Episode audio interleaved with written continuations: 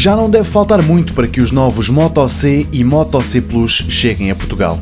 Esta marca é o que sobra da gigante que foi a Motorola e que pertence agora a outra enorme e respeitada companhia informática, a Lenovo.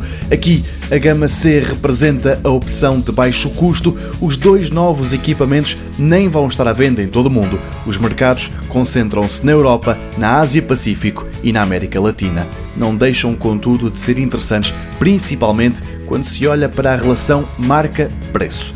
89 euros é quanto vai custar o Moto C normal. Vem com um ecrã de 5 polegadas, a versão mais atual do sistema operativo Android, um processador de 4 núcleos e 8 GB de espaço. Não só parece apertado, como a câmara principal de 5 megapixels não é grande coisa para os estándares de hoje.